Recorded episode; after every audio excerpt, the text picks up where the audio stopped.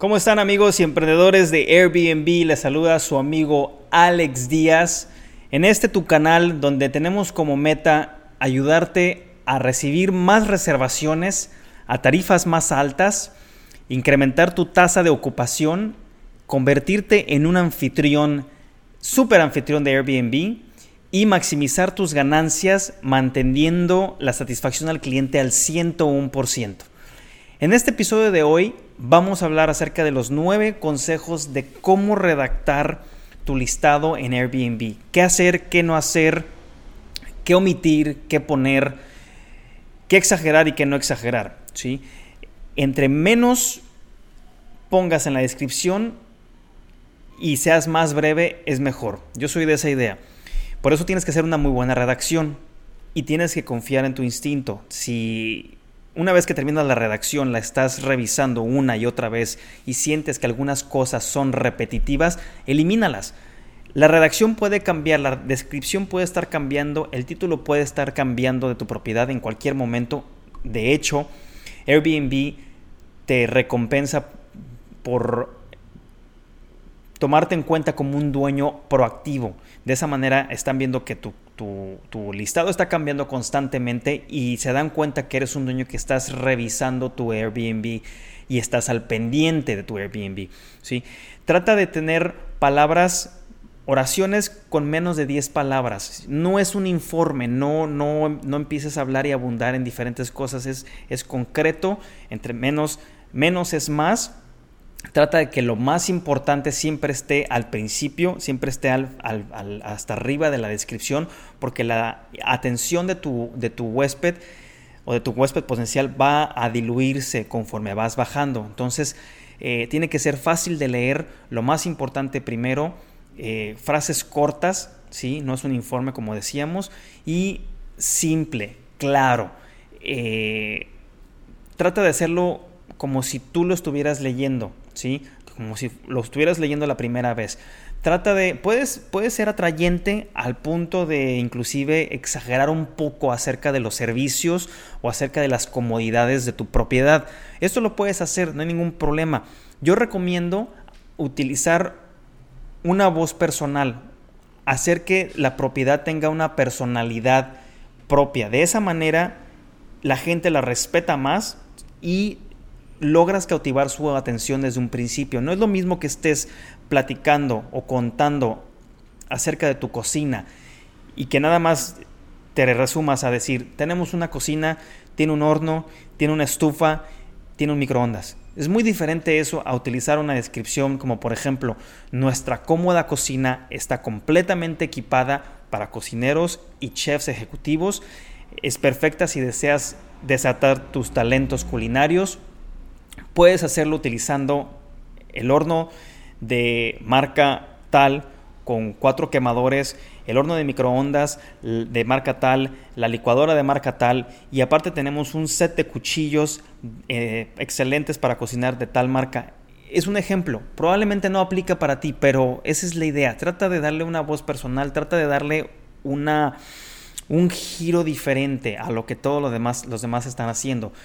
Trata de contar una historia. Si tu propiedad puede, si puedes contar una historia acerca de tu propiedad, desde la que la adquiriste, ¿por qué no? Las remodelaciones que le has hecho, el por qué se, la se los has hecho. Todas esas modificaciones que le hiciste que tus vecinos probablemente no le han hecho a sus departamentos o a sus casas y tú sí lo hiciste porque pensaste darle un plus, todo eso cuenta. Ahora, si no tienes la inspiración para darle esa, esa historia a tu propiedad, cuéntalo acerca de ti, ¿sí? Cuenta de dónde eres, de dónde vienes, hacia dónde vas, cuáles son tus metas, tus hobbies, tus pasiones. Todo eso te va a ayudar a establecer esa conexión con el huésped, ¿sí? Porque una vez que, saben un poco de ti, pueden subir sus expectativas inclusive, ¿sí? Pueden eh, visualizarse en, en una casa de un dueño bajo ese tipo de perfil. Entonces, muy importante.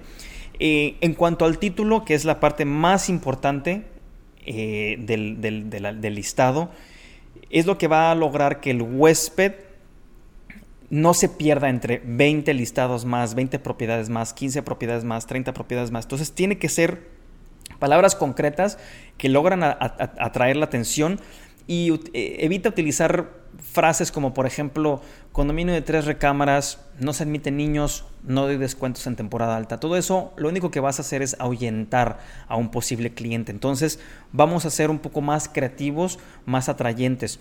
Y en cuanto a las reglas, también ten mucho cuidado con las reglas. Son importantes las reglas eh, y los puedes, puedes incluir en la descripción también.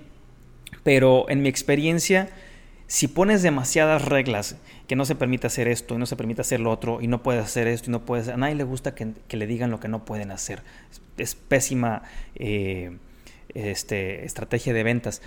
Lo que, lo que sí me ha tocado mucho es de que... Eh, los huéspedes difícilmente van a tratar tu lugar de una forma irrespetuosa o con intenciones de causar daños. Y si esto llegara a pasar, tanto Airbnb como VRBO o Flipkey o quien sea, tienen departamentos de resolución de este tipo de problemas. Entonces, y más si eres todavía un superhost. Por eso el hincapié, vuélvanse superhost, protejan su, estado como superhost traten de llegar a lo antes posible porque los beneficios son muchos. Eh, el 95% de los daños para un superhost de menos de 200 dólares, 200 euros, siempre los va a absorber Airbnb rapidísimo, sin ningún problema, porque tú eres una máquina de generar dinero para ellos. Entonces te cuidan, te ponen sobre una balanza, eres un buen superhost, traes buen inventario, te van a cuidar. ¿sí? Aparte, si, logras, si llegas a tener un problema mayor, hay un seguro que cubre este, gastos más, más eh, eh, severos, entonces siéntete con ese respaldo. Y en lugar de poner tanta regla, pon algo como, por favor, traten de nuestro precioso lugar, traten nuestro precioso lugar con cuidado y con cariño. El 99% de las personas va a entender el mensaje, entonces siempre recuérdalo, ¿sí? Y finaliza tu listado de la siguiente manera, con una acción, con, con un llamado a la acción. ¿Cómo lo haces esto? Bueno, puedes finalizar con un contáctame ahora para una estadía fabulosa, cómoda y relajada. ¿Sí? Es un ejemplo. Utiliza, sea creativo, cámbiala, ve qué te sirve, qué no te sirve. Todas las propiedades son diferentes. Todas las propiedades tienen beneficios diferentes, tienen bondades diferentes. Juega con eso, diviértete y haz dinero en Airbnb.